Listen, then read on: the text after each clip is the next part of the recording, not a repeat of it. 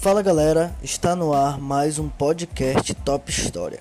No episódio de hoje nós iremos falar sobre a Segunda Guerra Mundial, como e de que forma esse assunto é cobrado no Enem e quais são as suas principais características.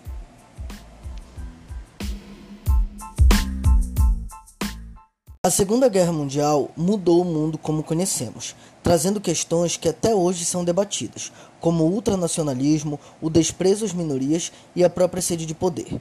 No episódio de hoje, nós iremos fazer um panorama sobre as principais características da Segunda Guerra Mundial e de que forma essas características são cobradas nos exames vestibulares, principalmente no Enem. A Segunda Guerra Mundial foi simplesmente o maior conflito que a humanidade já presenciou. Com início em 1939 e fim em 1945, o resultado foi mais de 70 milhões de mortos, sendo que desses 70, 50 milhões foram civis. Ou seja, o conflito ele foi considerado o mais letal da história, que até hoje deixa medo e trauma.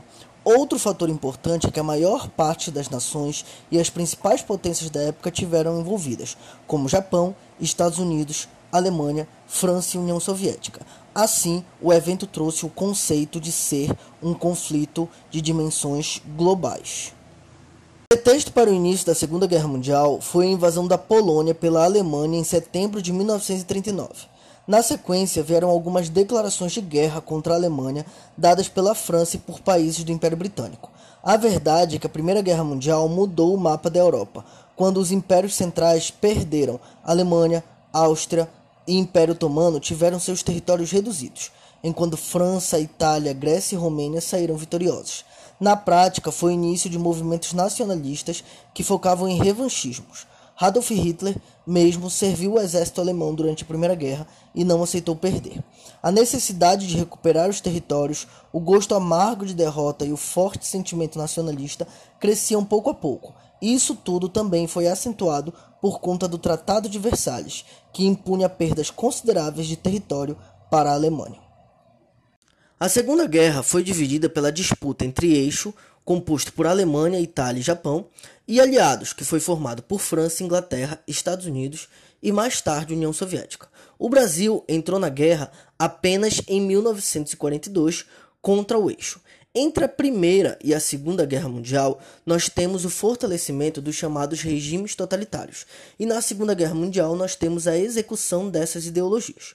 Uma das principais ideologias executadas durante a Segunda Guerra Mundial foi o nazismo, que se refere à ideologia do Partido Nacional Socialista dos Trabalhadores Alemães. Quando Hitler assumiu o controle dele, o objetivo era criar uma Alemanha unida e que negasse cidadania a judeus e aos seus descendentes. Daí a principal característica da Segunda Guerra, que é o desprezo às minorias. Hitler fazia pouco caso da democracia parlamentar e acumulava mais e mais poder, até que se tornou chanceler no ano de 1933, com o apoio de boa parte da população, principalmente da elite alemã. Dessa forma foi que o nazismo se transformou em um regime unipartidário e totalitário. Ou seja, qualquer opositor político judeu que fosse minoria, como gay, negro ou cigano, era marginalizado, escravizado e possivelmente iria ser assassinado. Campos de concentração no quais essas minorias eram submetidas a trabalho forçados tornaram-se comuns em todo o território controlado pela Alemanha durante a Segunda Guerra Mundial. Um dos mais emblemáticos é o campo de concentração de Auschwitz, no qual estava escrito no letreiro de entrada O trabalho liberta. Uma ironia triste, já que muitas, muitos presos nunca saíram com vida. Inclusive, o Holocausto é o termo usado para o genocídio em massa dos judeus. Mais de 6 milhões de homens, mulheres e crianças foram mortas nos campos de concentração nazistas, principalmente no campo de concentração de Auschwitz.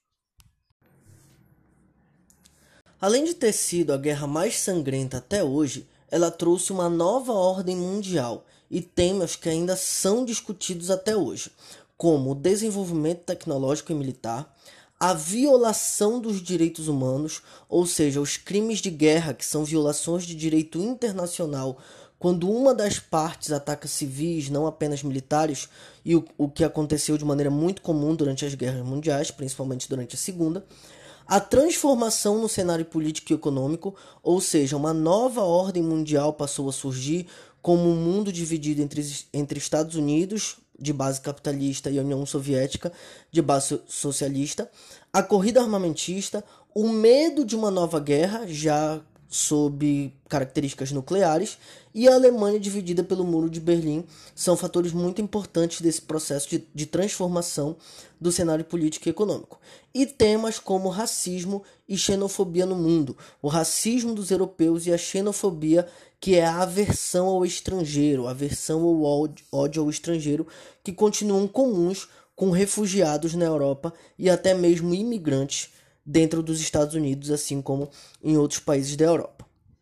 Para você que quer entender melhor os conceitos, o contexto que foi debatido hoje no nosso resumo do podcast Top História, eu vou deixar para vocês duas dicas de livro e duas dicas de filme sobre o conteúdo para você estar mais preparado para um debate e para resolver as questões da prova. O primeiro filme é O Menino do Pijama Listrado, um filme produzido em 2008 com a direção do Mark Herman. O filme conta a história de um menino de 8 anos, durante a Segunda Guerra Mundial, em que o pai, que é um oficial nazista, se muda para trabalhar em um campo de concentração. Sem saber realmente o que o seu pai faz, ele deixa Berlim e se muda com a mãe para uma área isolada, onde não há muito o que fazer para uma criança da idade dele. Os problemas começam quando ele decide explorar o local e acaba conhecendo Shimu, um garoto de idade parecida que vive usando um pijama listrado e está sempre do outro lado de uma cerca eletrificada. A amizade cresce entre os dois e Bruno passa cada vez mais a, visitá-lo, tornando essa relação mais perigosa do que eles imaginam. Então é um filme que vai falar sobre relações familiares dentro do contexto de Segunda Guerra Mundial e que vai debater algumas características do desprezo às minorias, principalmente com judeus, vai apresentar para vocês algumas imagens dos campos de concentração, como eles eram, o que faziam e o porquê que de acordo com a Alemanha aquilo era necessário. Então é um filme muito interessante para debater esse conceito. O segundo filme é A Lista de Schindler, um filme de 1993 que foi dirigido pelo Steven Spielberg, tá? A inusitada história de Oscar Schindler, um sujeito oportunista, sedutor, armador, simpático, comerciante no mercado negro, mas acima de tudo, um homem que se relacionava muito bem com o regime nazista, tanto que era membro do próprio partido nazista, o que não o impediu de ser preso algumas vezes, mas sempre o libertavam rapidamente em razão de seus contatos. No entanto, apesar dos seus defeitos, ele amava o ser humano e assim fez o impossível a ponto de perder a sua fortuna, mas conseguiu salvar mais de mil judeus dos campos de concentração. Também é um outro filme que vai retratar os conceitos, né, vai debater com vocês aí o campo de concentração e um episódio muito famoso dentro da história que é a libertação de alguns judeus pelo Oscar Schindler. Tá? Então esses dois filmes são sensacionais para você que quer entender mais sobre o processo de Segunda Guerra Mundial. Para aqueles que querem embasar né, a imagem dos filmes em uma literatura, existem dois livros que são muito conhecidos, mas que é sempre, sempre bom né, para quem já leu ler novamente, para quem não leu, né, é uma experiência muito boa, que é o Diário de Anne Frank, que foi escrito entre junho de 42 e agosto de 1944, que fala da vida de uma, de uma adolescente que está fugindo da, com a família do exército nazista. Eles acabam escondidos num sótão, né, escondido por amigos, e a menina narra ali em algumas páginas do livro todo o cotidiano que a família viveu escondido e o clima de sempre de tensão que a família vivia com a possibilidade de serem capturados pelo exército nazista. E o segundo livro, ele é chamado Depois de Auschwitz, que conta a história de uma menina de 15 anos que é capturada pelo exército nazista e levada para o campo de concentração de Auschwitz. Né? Esse segundo livro, bem mais carregado de características, bem mais carregado né, de experiências, porque a menina ela narra toda a experiência dela e da mãe do momento que elas são capturadas até o momento que elas saem do campo de concentração com vida. Então é um livro bem carregado de experiências para você que quer né, verificar como era o campo de concentração, o que acontecia, o que fazia, né, ali dentro de determinadas características. Esses dois livros, principalmente o segundo, né, são extremamente importantes dentro do contexto de Segunda Guerra Mundial.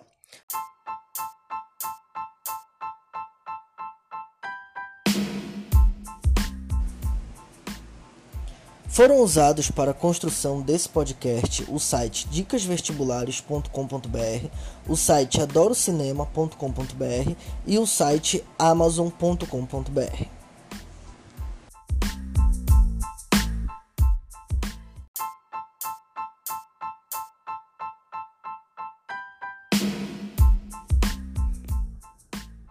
Chegamos ao fim de mais um podcast Top História, tá? Dessa vez falamos sobre a Segunda Guerra Mundial. Estudem por essas características que foram ditas aqui, né, no nosso podcast, sempre são extremamente recorrentes nos vestibulares. Utilizem os filmes, os livros para estar tá colhendo informações dessas características. Usem as nossas redes sociais para sugerirem as próximas temáticas, tá, pessoal? E até o nosso próximo podcast. Valeu!